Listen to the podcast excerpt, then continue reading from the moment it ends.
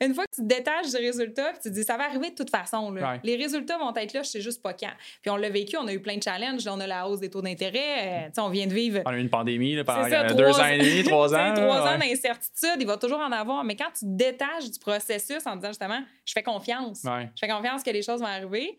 Puis là, ça a quasiment l'air trop spirituel, peut-être, de juste m'entendre ce bout-là. Mais c'est ça, plus tu prends ton temps, plus ça va aller vite. Si tu as confiance, une confiance absolue que ça va arriver, ça va arriver. Peut-être juste pas en un an comme tu l'avais prévu ou en dix ans comme tu l'avais prévu.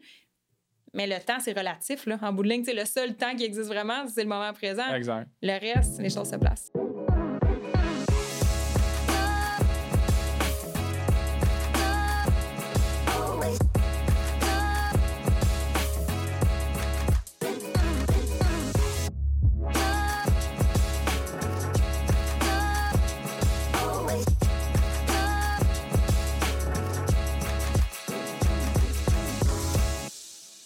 Deuxième partie avec Maude Perron. Maude, rebonjour. Rebonjour. Ça va toujours bien? Ben oui, toujours. on a changé d'accoutrement, mais on est encore euh, au même studio, euh, même temps. On continue, mais aujourd'hui, euh, pour la deuxième partie, il faut que je te pose la question qui tue que je demande à tout le monde qu'est-ce que ça représente pour toi outside the box? Qu'est-ce, qu'est-ce que ça t'inspire de penser outside the box ou d'être outside the box? Oui, bien déjà, si on le traduit, c'est penser différemment. J'ai réussi à faire différemment mm-hmm. parce qu'on est tous un peu outside the box. Puis probablement que ceux qui t'écoutent sont outside the box, sont l'espèce de mouton noir de la famille. Euh, c'est de faire différemment que qu'est-ce qu'on connaît déjà. Fait que des fois, il y a une espèce de chemin préétabli que ma famille a toujours fait tel type d'emploi, puis là, oh, moi, je suis différente. Bien, c'est ça aussi, penser mhm. différemment. Puis c'est aussi de, en fait, c'est surtout de se créer une vie à son image. Il n'y a pas une personne qui a exactement la vie que toi, tu vas vivre. Fait que tu peux t'en inspirer, mais c'est pas de vivre la vie de quelqu'un d'autre. Tu peux la bâtir à ton image. Tantôt, dans l'autre épisode, on parlait de mes trois sources de revenus, justement, par rapport aux finances. Bien, moi, c'est ça qui me correspond. Je m'accomplis dans les trois, je m'amuse là-dedans. Bien, tant que j'ai du fun, ça va être ça. Mon, ma nouvelle box, c'est ça. après ça, s'il y a autre chose qui me correspond pas, ça va être différent. Mais à la base, je pense que Think Outside the Box, c'est je suis différent des autres, puis c'est correct, c'est mon unicité, c'est là-dedans que je peux m'accomplir. Puis selon moi, c'est ça. C'est d'arrêter de se limiter à ce qu'on connaît déjà. Oui, je suis d'accord avec toi. Puis on a parlé de ta transition, de ton emploi vers euh, la poursuite de tes passions puis tes rêves dans le dernier épisode. Euh, je sais pas si ça correspond au moment où est-ce que toi, ton, ton déclic outside the box, ça a été quand? Est-ce que, ça, est-ce que c'était ce moment-là ou c'était un autre moment de ta vie où est-ce que tu t'es dit, ah, mais moi, il y a quelque chose de différent? Là? Je pense que ça a été toute ma vie. je regardais des gens autour de moi, j'étais comme, me semble que je me sens différente. Puis c'est correct, là, c'est gentil. Puis il y a plein de gens que j'aime qui pensent probablement que les autres aussi sont différents. Mais moi, je me sentais que j'avais des idées différentes, je sentais que j'avais des ambitions différentes. Puis des fois, je disais des choses, puis je sais que ça fitait pas nécessairement avec le monde avec qui que j'en parlais. Puis pourtant, tu sais, c'est plein d'amour, puis c'est correct. Après ça, c'est de te dire, t'es pas obligé de t'entourer de gens qui pensent comme toi. Fais juste pas te limiter. Moi, ce que j'avais euh, dans le parcours, euh, quand j'étais un peu plus jeune, mais j'avais l'impression que si mon chum il est pas d'accord avec ce que je fais, ben ça veut dire que je peux pas le faire. Non, c'est pas vrai, fais-le quand même. tu peux quand même accomplir tes rêves, tes passions, même si les gens qui t'entourent ne sont pas dans la même direction. Fais juste pas te limiter. Oui, des fois, c'est plus difficile, on s'entend, quand tu as des gens autour de toi qui te comprennent pas, mais va développer un nouveau réseau, va vers des réseautages, comme on l'a dit tantôt, on s'est rencontrés dans un mastermind, va vers des gens qui ont des objectifs similaires à toi, puis tu vas voir que finalement, c'est bien plus simple que tu le penses. Oui, puis tu sais, il y, a une quote qui dit Tu peux pas changer les gens autour de toi, mais tu peux changer les gens autour de toi. Mais soit le changement que tu veux voir dans le monde, Gandhi, moi, cette quote-là aussi, je trouve qu'elle est très alignée, mais soit le changement que tu veux voir dans le monde, c'est exactement ça. S'il y a quelque chose qui te dérange, fais autrement. C'est ça ton think outside the box, c'est fait différemment de qu'est-ce que tu penses qui devrait être la norme. En bout de ligne, là, puis ça, c'est quelque chose, moi, qui m'a tout le temps frappé, c'est que le plus grand regret en fin de vie des gens, c'est j'aurais aimé vivre une vie à mon image et non celle qu'on s'attendait de moi. Il y a un livre qui a été écrit là-dessus, c'est euh, Brony Ware qui l'a écrit, c'est Les cinq regrets en fin de vie. Puis elle, c'est une infirmière aux soins palliatifs qui a euh, recensé comme toutes les gens qu'elle voyait, c'était quoi les plus grands regrets. Et ça, c'est le numéro un. Hmm. Donc, quand tu sais ça, là, que les gens sur leur lit de mort, là, ils vont pas regretter. Puis les gens, c'est nous, là. Nous aussi, ça va nous arriver. On dirait je suis en train de dire comme si c'est externe. Mais la journée qu'on est sur notre lit de mort, ben on va pas regretter les choses qu'on a fait. On va regretter les choses qu'on n'a pas fait. Exact. C'est, selon moi, le plus grand déclic que tu peux avoir pour go, passe à l'action. Puis le pire qui va arriver, on parlait de gestion de risque tantôt, le pire qui va arriver, c'est que tu vas dire, ah, mais finalement, c'était pas ça. C'est autre chose. C'est quoi le pire du pire? Ça, c'est une question que je demande souvent en coaching. C'est quoi le pire qui va arriver? Si ça, c'est ta direction qui t'intéresse, là. Hmm. OK? C'est quoi le pire qui va arriver? Ouais. T'es-tu capable de vivre avec ça? Tu pense pas mm. juste au mieux. Oui, là, on va aller développer les croyances pour être sûr que ça fonctionne, mais à la base, capable de vivre avec le risque qui va avec? Oui. Ben, c'est carrément ce qu'on fait aussi en investissement. Si je, ramène ça sais, au trading, par exemple, avant de prendre une position puis d'évaluer à combien tu vas t'exposer, tu vas évaluer c'est quoi le risque que tu t'apprêtes à prendre. Si tu es confortable avec ça, puis si le, le, retour sur investissement potentiel il est beaucoup plus élevé que le risque que tu t'apprêtes à prendre, mais dans ce cas-là, tu saisis ta chance puis tu prends le train quand il passe mais il n'y a pas de résultat sans risque. Fait que, le plus grand risque, on l'a dit tantôt aussi, mais c'est de passer à côté. Fait que es-tu prêt à vivre avec le risque que ça se peut que ça fonctionne pas? Ouais. Tu veux que ça fonctionne, ça se peut que ça fonctionne pas. Es-tu prêt à vivre avec ça? Puis si tu es prêt à vivre avec, puis on le voit avec tous les gens qui ont du succès, il y a eu des bas. Ouais. Mais si tu es prêt à vivre avec le bas, tu es prêt à vivre avec le haut. Mais si tu t'attends juste que ça soit en haut, puis encore là, ça a l'air facile à dire. Mais quand tu vis ça, mm. c'est pas évident. Mais c'est là qu'il y a les plus belles réussites. Après ça, les plus grands apprentissages.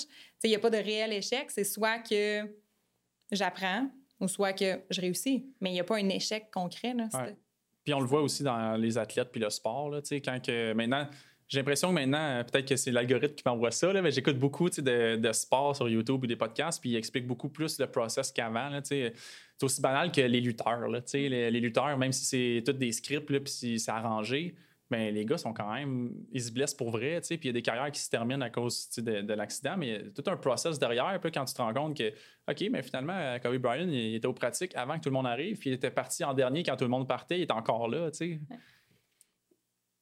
Ah oui, définitivement, c'est le processus qui est le plus important. J'avais lu son livre, euh, en fait, du coach de Kobe Bryant, c'est ce qui expliquait aussi qu'il maîtrisait tout le temps la base.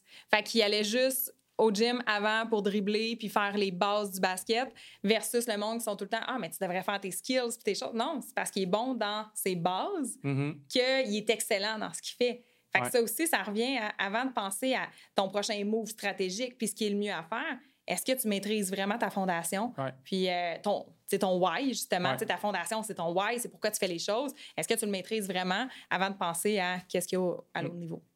Oui puis je suis d'accord avec l'aspect de la fondation puis moi, je vais me permettre de ramener ça aux finances. Là, ben ben oui, c'est ça le but. Ben, pour les entrepreneurs, je pense que c'est ça, des fois, euh, le, le, chapitre qui ont sauté ou qui n'ont pas nécessairement pensé, c'est de s'assurer que sa base est solide. Est-ce que euh, le saut que tu t'apprêtes à faire, est-ce est qu'il est viable à long terme? Est-ce que ta base est assez solide? Est-ce que tu es capable de pivoter? On en parlait aussi avant l'enregistrement. Moi aussi, je prends quand même des grands risques pour pouvoir avancer dans mes projets et mes objectifs mais chaque risque est calculé, puis il y a tout le temps un côté qui est comme un safety. Dans, dans ma gestion de risque, ben OK, ben si je suis pour m'exposer beaucoup dans ce secteur-là, ben j'ai un backup à quelque part. Fait que d'avoir une fondation solide, c'est vraiment important.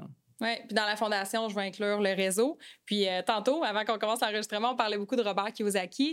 Mais d'aller se, se, former, que ça soit avec des formations, de toujours être à l'affût, de lire, d'écouter des livres mm. audio.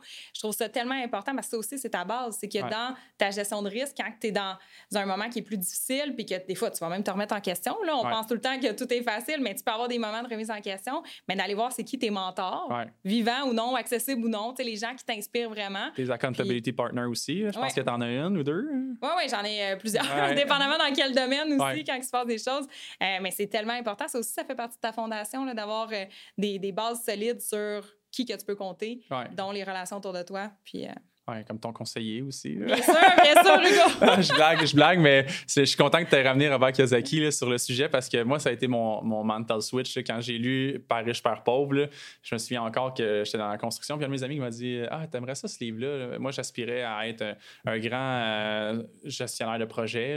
Euh, j'avais réussi à atteindre un niveau d'être contre-maître, d'avoir une équipe. Puis quand j'ai lu ce livre-là, je me suis dit ben ouais, pour moi, c'était comme impossible. Quelqu'un qui avait une, voiture exotique, j'étais comme, ben ça, c'est pas, c'est pas à la classe sociale à laquelle j'appartiens. Ça, ça, je peux pas aspirer à ça un jour. C'est les autres seulement qui peuvent avoir ça. J'ai pas de char exotique aujourd'hui. C'est peut-être pas nécessairement mon objectif, mais tout ça pour dire que j'ai compris, dans le fond, la différence entre euh, la gratification instantanée et la gratification différée. on a parlé tantôt aussi d'investir dans des actifs, qu'éventuellement, euh, tu vas te racheter une autre voiture, puis ça va être payé dans le fond par tes actifs, par ton revenu, par ton dividende, par ton cash flow.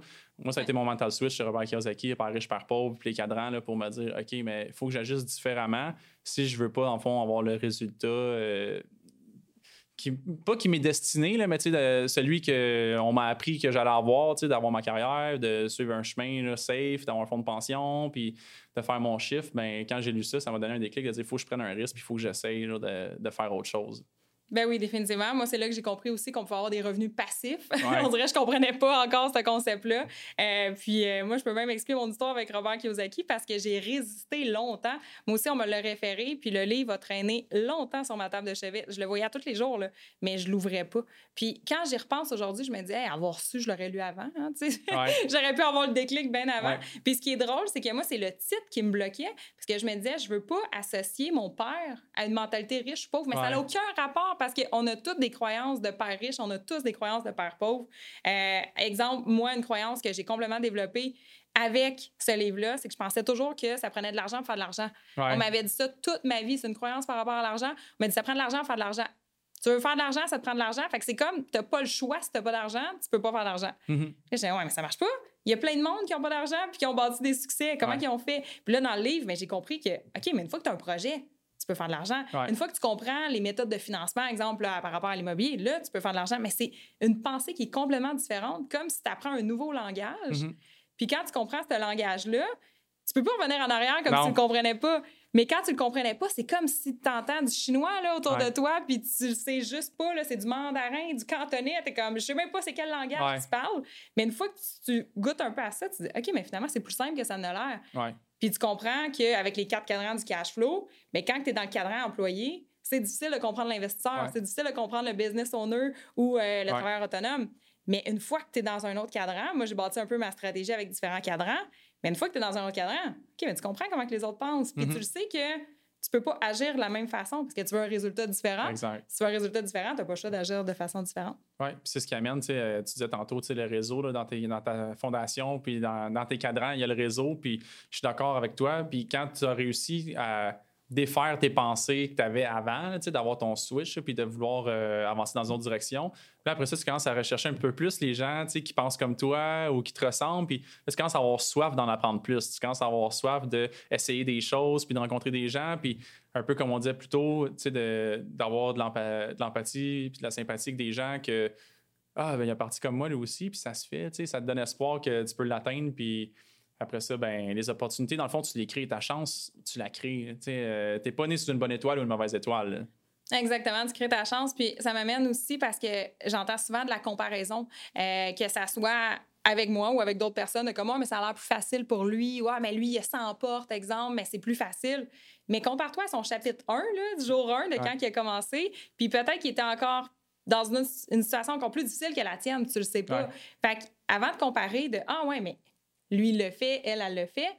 Regarde, c'est quoi ta prochaine étape à toi? Puis c'est possible pour toi aussi. Moi, c'est comme ça que je le vois. Puis ça va vite après ça. une fois que tu as ce mm. déclic-là, que tu as ton, ta pleine responsabilité sur ta vie, que tu peux changer tes croyances, parce que si tu penses que tu n'es pas capable, mm.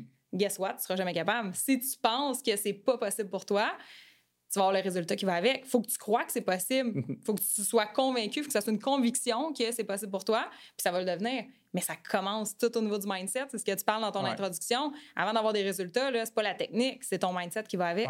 Puis tu as du temps. Tu as du temps. des fois, on, veut que ça aille plus vite. Puis je pense que c'est ça qui fait qu'on a des petits dents de temps en temps. Là. On descend de nos highs parce qu'on se rend compte finalement ça prend plus de temps que prévu. Puis euh, je t'avais partagé aussi tantôt que moi, j'ai fait mon plan financier. Je me suis rendu compte que mes objectifs, je voulais pour mes 40 ans. Euh, finalement, ça va être un petit peu plus tard que ça. Fait qu'il a fallu que je réajuste ma stratégie puis mon approche.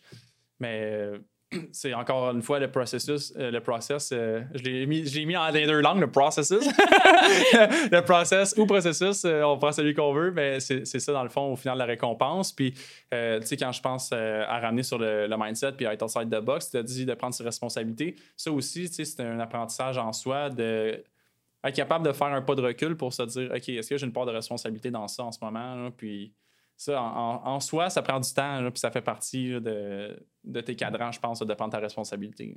Ben oui. Puis là, juste par rapport au temps, je vais nommer une belle citation. C'est un mentor, euh, Ray Vincent, je crois que tu connais aussi, euh, qui dit Plus tu prends ton temps, plus ça va aller vite. Puis c'est un vieux proverbe aussi plus tu prends ton temps, plus ça va aller vite. Puis quand tu te sens impatient, écoutez ça, là, juste on dirait que c'est challengeant comme moi, mais pourquoi prendre mon temps, ça va aller plus vite? Mais c'est tellement ça. Une fois que tu te détaches du résultat, puis tu te dis, ça va arriver de toute façon.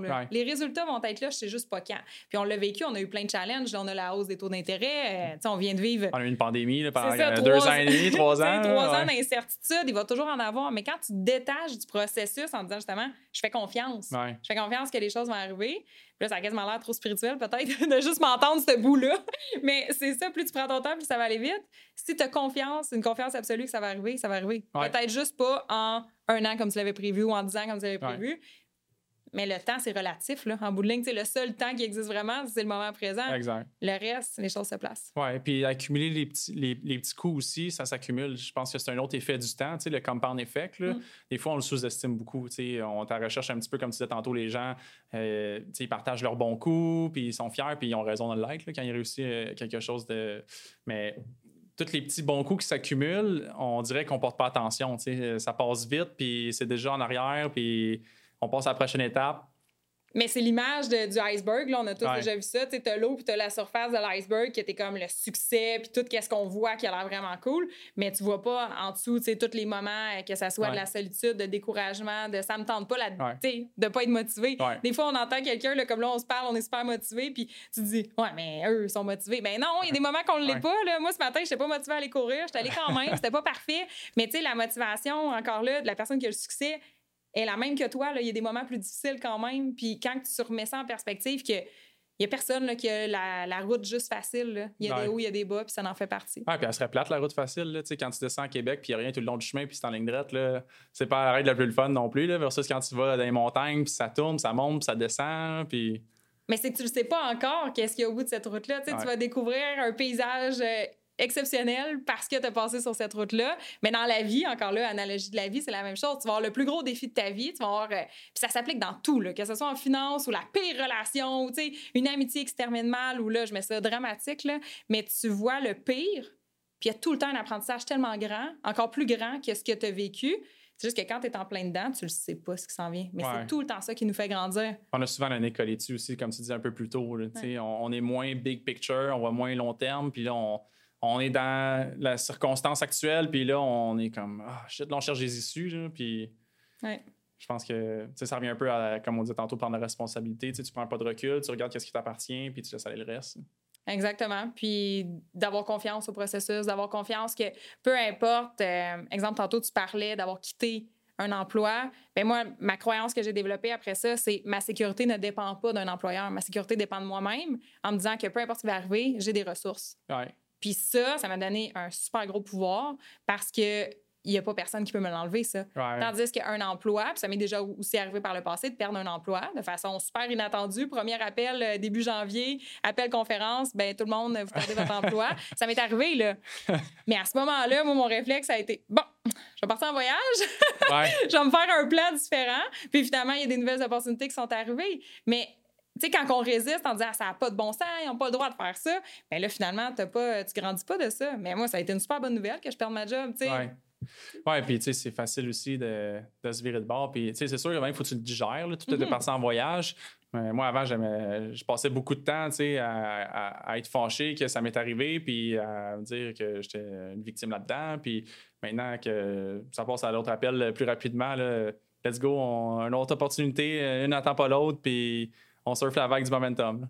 Exactement. Puis dans tout changement, pour rajouter un peu de côté humain aussi là-dedans, de comme oui, ça va toujours bien, mais dans le sens que il y a un deuil. Fait que, tu sais, oui, il y a des solutions, mais s'il y a un changement, il y a un deuil. Puis ça se peut qu'il y ait les émotions qui vont avec. Puis ça se peut que, là, je dis ça après, ça fait plusieurs années là, que j'avais perdu mon emploi. Puis c'était pas personnel, mais ça reste qu'à ce moment-là, je l'ai pris un peu personnel quand même, en me disant, ouais, mais là. pourquoi, euh, pourquoi moi, là, je suis congédié, puis euh, il y en a un autre qui continue. Puis... Mais là, personne continuait. mais ça pourrait arriver à quelqu'un qui nous écoute, c'est sûr. Mais il y a un deuil de c'est pas une situation que j'ai choisie. Fait que si c'est quelque chose que je contrôle pas, exemple la perte d'un emploi, Euh, il y a plein de situations qu'on contrôle pas dans la vie. On en a nommé aussi par rapport aux finances, euh, la mhm. hausse des taux d'intérêt. OK, ça, c'est ce que je contrôle pas. Si je mets tout de suite mon focus sur ce que je contrôle, bien, tout de suite, je vais trouver des solutions. Ouais. Au lieu de penser à ce que je contrôle pas, tu vas vers ce que je contrôle, puis ça fait une méga différence. Carrément, je suis vraiment d'accord avec ça. Ça revient à encore prendre la responsabilité puis de faire confiance. Oui, exactement. Puis de trouver les solutions, puis de dire qu'est-ce que moi je peux faire dès aujourd'hui euh, pour la situation que je contrôle pas. Oui. Comme la manette que je viens d'échapper. ça, je l'ai pas vu. Ah, je pensais que tu l'avais entendu. C'est euh, comme dans le dernier épisode. euh, tu peux enlever ce bout-là au montage, Gilliane, si tu veux. Euh, j'ai pas, réussi à, pas réussi à le partir euh, tantôt, le timer là, est environ à 20 minutes. Euh, est-ce qu'on fait un autre petit 5, euh, Monde, ou est-ce que tu ben veux qu'on fasse un autre épisode après? vite comme ça. Je sais pas. J'ai chaud, puis je pense à ça depuis tantôt. on peut arrêter, mais là, on finalise-tu? merci tout le monde?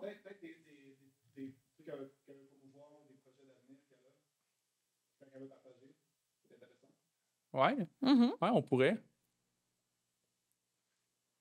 OK, ben on peut, on peut continuer là-dessus. T'es-tu prêt? Ouais. OK.